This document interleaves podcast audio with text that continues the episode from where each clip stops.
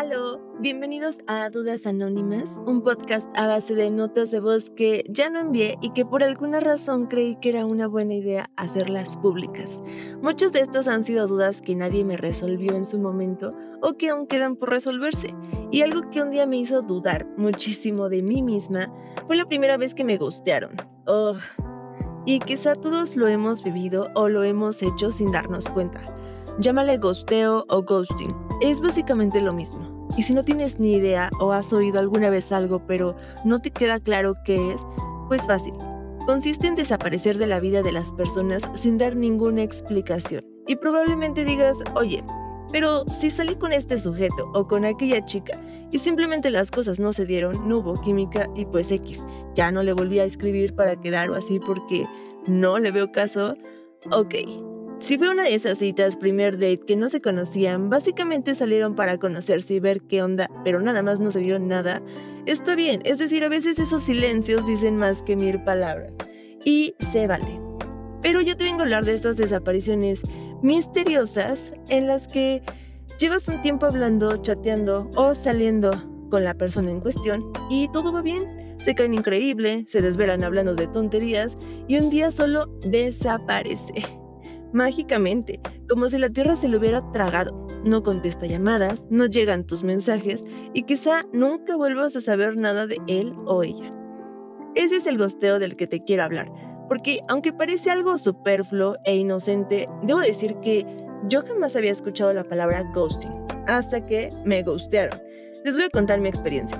En algún momento yo estuve saliendo con un muchacho con el cual mensajeábamos, hacíamos videollamadas 24/7, pero un día, sin más, él decidió ghostearme, bloqueándome de todas las redes donde estábamos agregados y evidentemente sin dar ninguna explicación. Da la casualidad que él tenía algo mío y yo necesitaba que me lo devolviera, así que intenté contactarlo, pero parecía que era un fantasma porque no había rastro de él. Claro que para mí fue rarísimo. Me preguntaba si había hecho o si había dicho algo que estuviera mal o si incluso algo le había pasado hasta que pasó una semana y apareció un hola en nuestros mensajes. Para mi sorpresa todo había vuelto a la normalidad y yo parecía una tonta con todo lo que había pensado, en que si ya no me quería, si solo me había votado como si nada, así que dije, bueno, voy a actuar normal. Creo que estoy exagerando y no quiero parecer una tóxica. Además, parece que él no duda de lo nuestro, así que no mencioné nada pero a lo largo de nuestra relación esta actitud, entre otras, fueron constantes.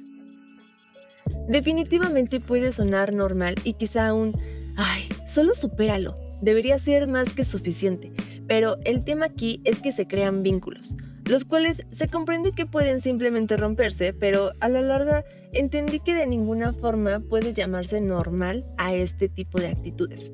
Una cosa son estas ideas de desaparecer unos días para no verte tan interesado y llevar un ligue quizá divertido, pero casualmente el gusteo no va por ahí y normalmente viene acompañado de cosas no muy positivas. También debo decir que alguna vez en mi temprana juventud, la señora, he gusteado y muchas veces fueron por evitar cosas, evitar saber o conocer los sentimientos del otro, evitar preguntas, evitar incluso quedar como una mala persona o por miedo a enfrentar cosas o actitudes. Y el desaparecer facilitaba mucho las cosas, pero ahora, y no precisamente por esta experiencia, pero he ido aprendiendo que el tener relaciones o crear vínculos con otros conlleva una gran responsabilidad, tal cual. La responsabilidad afectiva podrá ser una palabra de moda, como diría mi mamá, pero es el sinónimo de agarrarse los pantalones y aprender a enfrentar situaciones. Papacito, mamacita, ¿ya estás demasiado grande para relacionarte? Bueno, también eso lleva una responsabilidad. Es cuidar de forma empática al otro, para evitar no precisamente que no sufra, pero sí evitar que sufra innecesariamente. Porque uno no puede andar por la vida armando y cortando lazos, pensando que tus acciones no tienen consecuencias en otras personas. Y no hablo de parejas formales solamente, hablo de relaciones en general, de amigos, de amigos con derecho, incluso de familia. Recuerdo que antes que te cortaran como tal por mensaje o por llamada, era horrible porque era como una falta de respeto a la relación, aunque solamente hubieran durado un mes.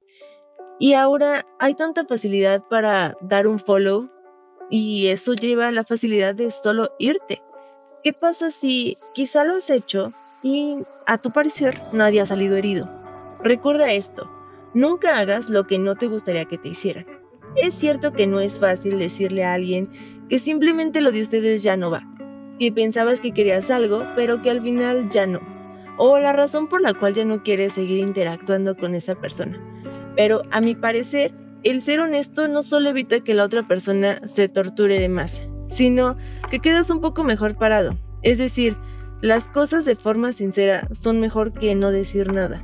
Cada quien sabe cómo decir las cosas para no lastimar al otro y para que se quede un poco más tranquilo.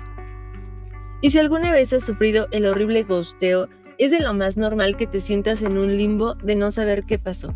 Si algo puedo argumentar es que, uno, no es tu culpa, y muy posiblemente no hiciste nada malo para que te trataran así, simplemente no se hace. Y dos, definitivamente si te gustea, ahí no es.